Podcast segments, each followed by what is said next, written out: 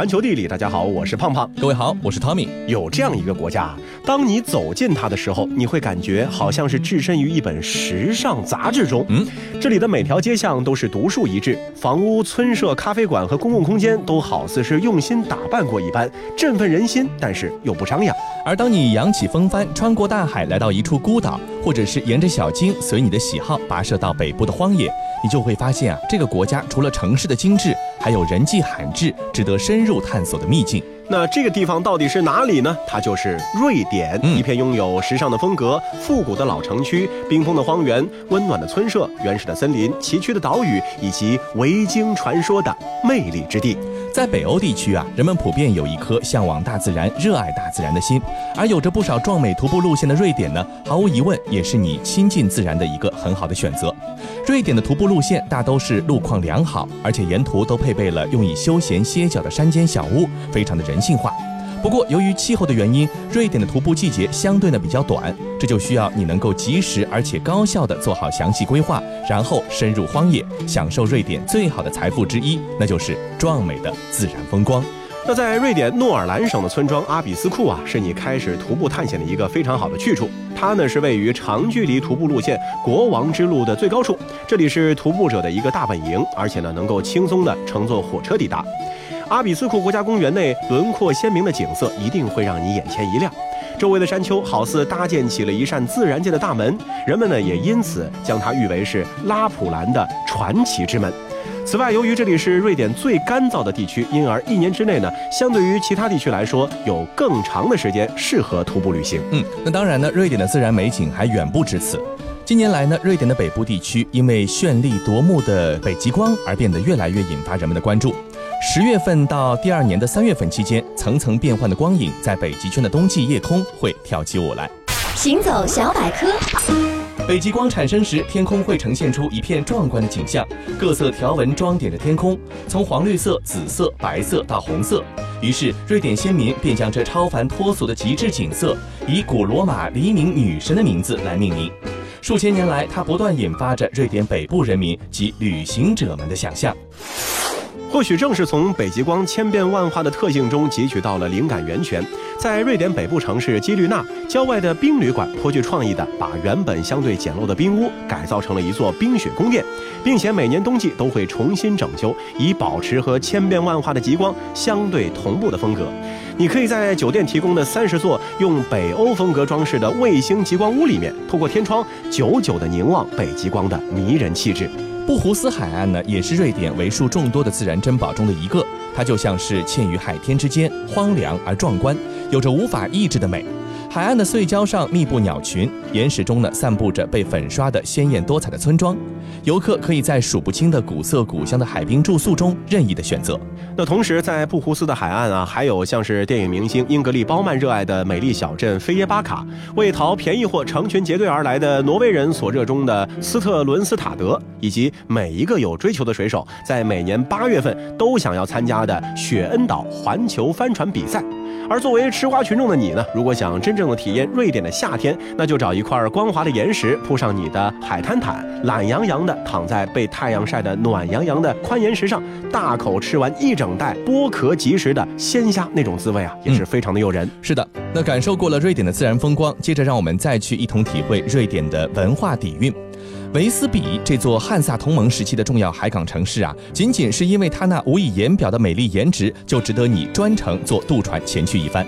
中世纪厚厚的城墙里，鹅卵石街道曲曲折折，一幢幢童话般的小屋被鲜花围绕。山上呢有壮丽的遗迹景观，能看到炫目的波罗的海的海景。鉴于十三世纪的城墙本身呢，其实就是旅行摄影师梦寐以求的拍摄对象。四十个高耸的塔楼，使其看起来是非常的神圣壮观。不妨花上几个小时，绕着三点五公里长的城墙走上一圈，去慢慢的品味它的历史留存。对于很多人来说啊，维斯比的亮点呢，还在于它的中世纪周。每年八月份的第一周和第二周，这里呢将会展现原汁原味的瑞典中世纪时期的服饰、表演、手工艺品、市场，还有当时人们的生活场景。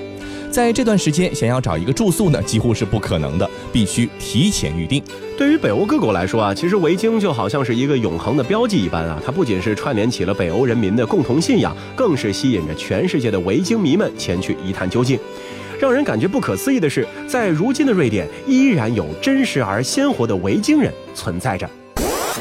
世界真奇妙。维根维京保护区建在福特维根战役遗址附近的海岸上。这个重建后的活生生的维京时代晚期村庄，会唤起你对于维京的全部记忆。保护区内包含大约二十二座芦苇屋顶的房屋，你可以参观所有的房屋，看看雄伟的会议大厅和战争投石机，也可以购买维京人制作的手工艺品。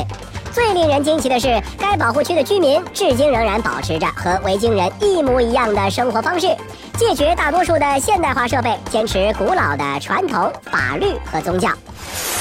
瑞典呢，也从来不缺乏经过联合国教科文组织认证的世界遗产。吕勒奥附近的加莫尔斯塔德教堂城就是一个绝佳的例子。到此旅行啊，是仿佛穿越了时空。这里有石头建造的、诞生于一四九二年的古老教堂，还有四百二十四座供乡村拓荒者周末朝圣时过夜用的木头房子。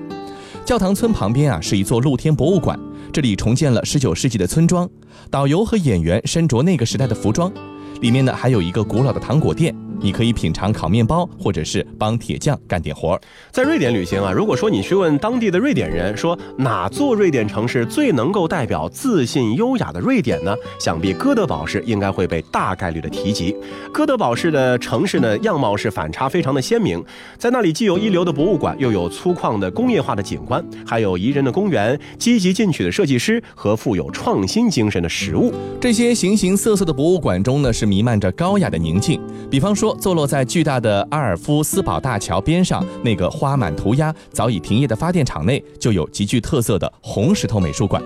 这个建筑呢，一共有四层，里面呢设了很多的临时展览。比如说最前沿的瑞典摄影展等等，都可以在这里面看得到。那来到哥德堡啊，记得一定要试一试那些刚刚从船上运来的新鲜海产。五家米其林星级餐厅都能够提供美味的鱼虾盛宴。而在哥德堡鱼市呢，你还可能会看到这样的一幅奇怪的画面：喜结连理的瑞典新人们纷纷争先恐后的和贝壳类动物来一张合影进行留念。嗯，千万不要为这些新人们担心，他们不是走错了地方，因为啊，这个好像是教堂一般的。于是啊，同时确实也兼具着做礼拜和办婚礼的功能于一身。嗯，当然呢，想要充分理解瑞典这个国家的气质所在，首都斯德哥尔摩呢也是必去的打卡点啊，是没有之一的那种。应该说，没有哪个国家的首都会有瑞典首都斯德哥尔摩的底气，将它自诩为出水芙蓉。众多波光粼粼的水道把北极光的余晖照耀在斯德哥尔摩五彩缤纷的建筑之上，而老城里歪歪斜斜的鹅卵石街巷呢，也是充满着魔力。此外，一流的餐饮服务、应有尽有的购物体验、洁净高效的公共交通网络、舒适整洁的时尚酒店，以及会说多国语言的友好当地人，都让在这里旅行变得是非常的轻松和方便。总而言之啊，斯德哥尔摩的样貌绝不会让你失望。世界真奇妙。斯德哥尔摩老城是全欧洲最引人瞩目的历史中心之一，处处都是童话般的建筑、壮丽的宫殿和鹅卵石铺就的羊肠小道。而在距离这片如同凝固了时光的老城咫尺之遥的地方，就是斯德哥尔摩现代化的市中心。那里所有的一切，则都走在了潮流最前端。那除了审美优势之外，斯德哥尔摩呢还有着高大上的博物馆。斯德哥尔摩奇特的瓦萨号博物馆呢，是一个特意建造的保护地。展示了一艘古老的沉没战船，这艘战船呢是在一六二八年八月的时候起航，曾经是瑞典王室的骄傲。但是随着这艘巨船翻倒并且沉入海湾底部，这份骄傲呢迅速变为了困窘。直到三百年之后，沉船呢才被打捞上来。在一九六一年的时候呢，这个战舰啊是被小心翼翼地打捞了起来，并且重新进行组装，如同是在玩一个由一万四千块碎片拼凑成的巨大的拼图游戏。博物馆里看到的呢，几乎都是当时的原物。博物馆通过多媒体展示了沉船是如何被发现、打捞和保存的，以及它为何沉没。当然，还会有这一切对于瑞典人来说意味着什么的解释。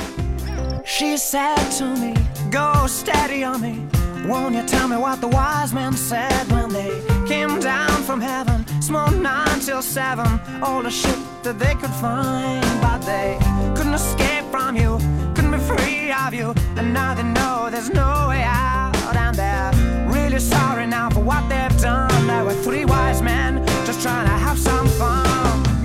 Look who's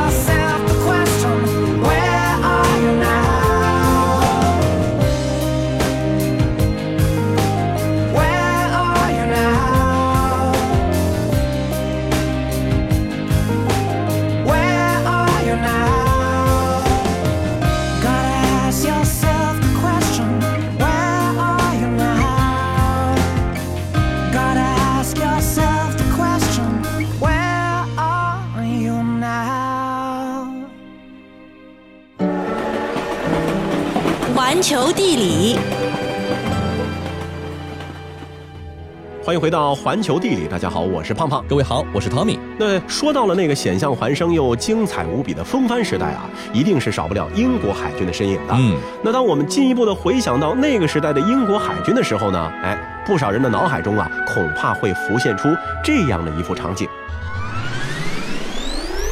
辛劳一生的水手，蹲在阴湿的炮甲板上，吃着长虫的硬饼干和咬不动的。陈年咸牛肉，呃，这是给人吃的东西吗？我要辞职，我要回家。哎，小伙子，不要动不动就发这么大的脾气嘛！想想你家中需要赡养的老母亲，多年没有买新衣服、新包的媳妇儿，和乳臭未干的一双儿女吧。嗯，为了让他们过上更好的生活，我得多挣钱。吃，嗯啊嗯嗯，真好吃，太好吃了。嗯，这就对了，你要让自己的身体适应这种味道啊，多吃几次就习惯了。有的时候一顿不吃还想得慌呢。而军官们则在建委宽敞明亮的餐厅，喝着葡萄酒，吃着私厨烹制、新鲜美味的特供食品。哟，这刚进的葡萄酒怎么这么快就过期了？一股子的怪味儿。来呀，把这些酒通通给我扔了！哎，下次别买这么低档的酒了啊！又不是没钱。哎，在扔的时候顺便把这些火腿、牛肉、芝士片也扔了。哎，都连着吃了整整两天了，腻不腻呀？给爷换点新口味来。爱尔兰作家詹姆斯·乔伊斯在《尤利西斯》第十二章中谴责道。能征善战的英国海军，完全是以暴力为信仰，用刑罚和责骂奴役苦工的人间地狱。不过呢，这种大众文化印象却在史实面前是无法自洽，这从英国海军所焕发出的强大战斗力就可见一斑。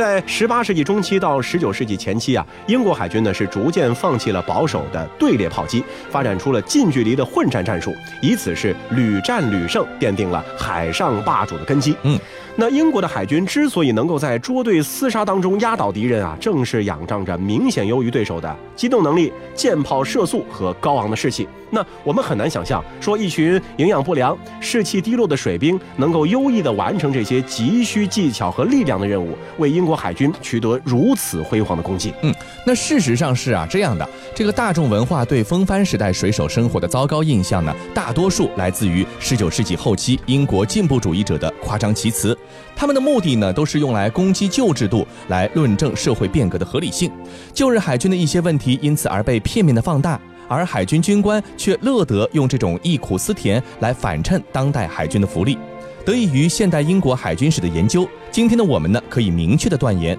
水兵食品是风帆时代英国海军最为重视的事项之一。英国的水兵的食品供应呢，都远比我们想象的要更加的完善和周密。其实啊，早在地理大发现的时代，硬饼干、咸牛肉和干豌豆呢，就已经是成为了水手远航的招牌食品。但是和现代印象不一样的是啊，在食物处理技术尚属于原始的近代早期，这些看似恶劣的食物的价格，其实远远比新鲜的食物还要昂贵。在十七世纪，只有少数的远征舰队才能够得到这些食物，而且往往需要提前一年进行预定。因为咸牛肉只能在冬季制作，而航海季节呢一般是在夏季。出于省钱的考虑啊，采购官呢也是更加乐于在临近港口采购新鲜货物。在英荷战争时期，新鲜食物呢其实才是水兵饮食的主流。比如说，在一六七二年第三次英荷战争爆发的时候，停泊在诺尔毛地的英国旗舰“王子号”的舰长约翰·亚伯勒在日记中呢就是这样写的：今天，补给船运来了整支舰队所需要的鲜肉，还有一艘船满载着三千九百五十个卷心菜，二十一点五普式尔胡萝卜，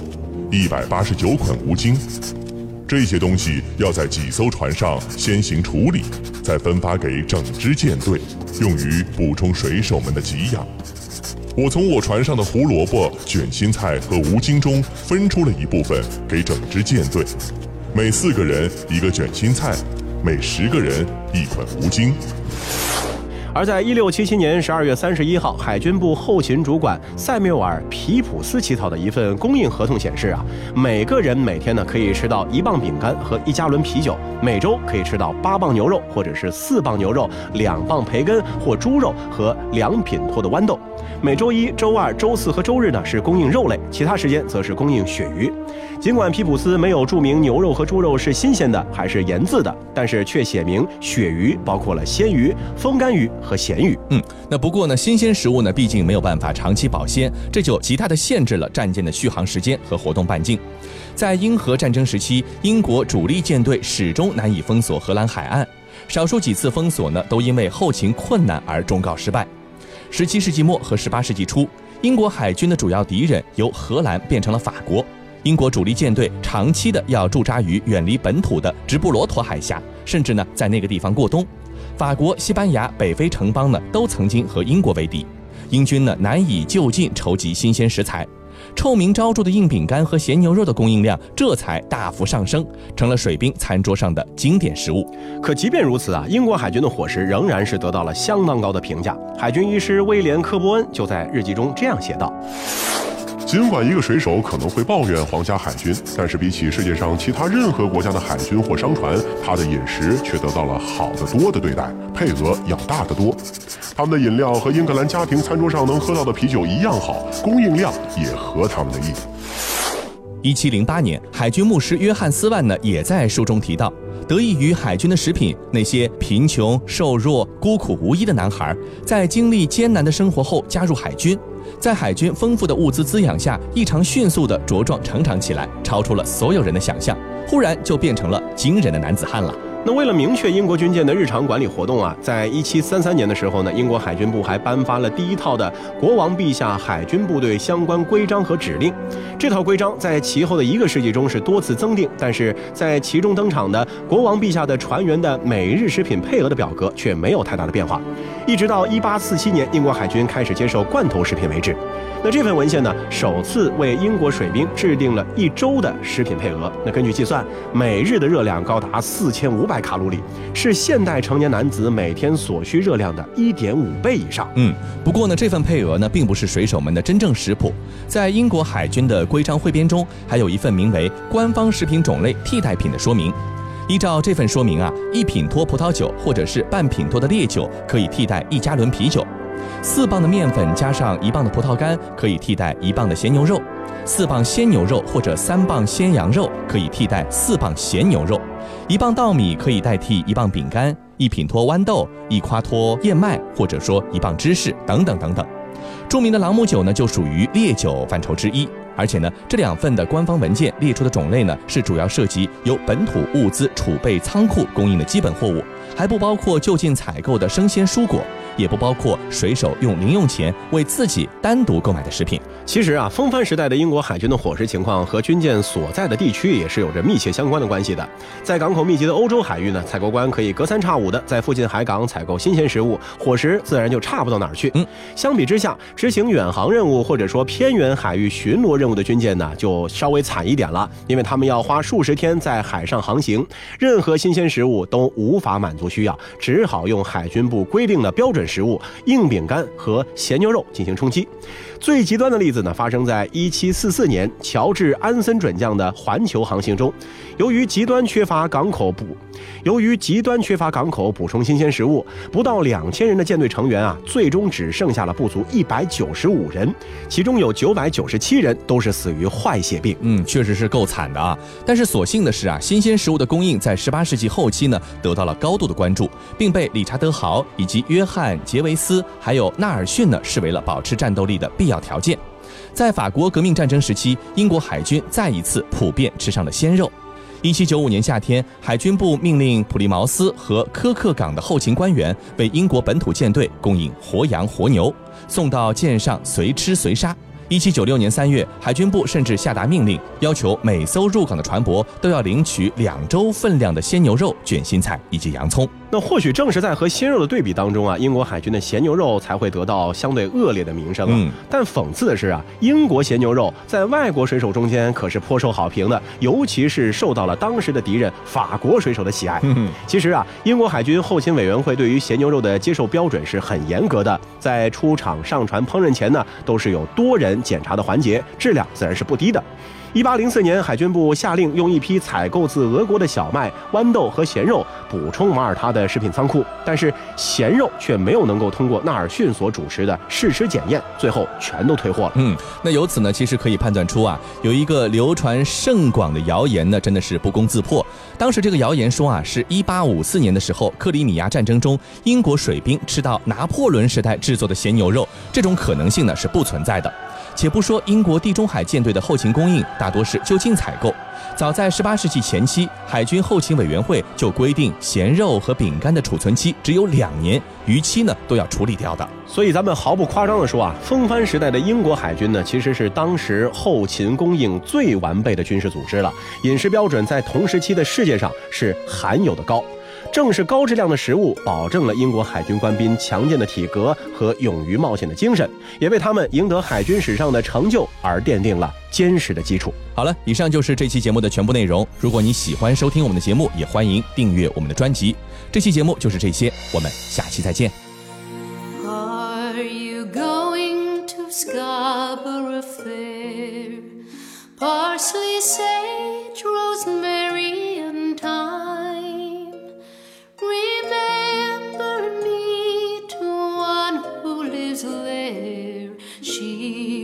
Once was a true love of mine.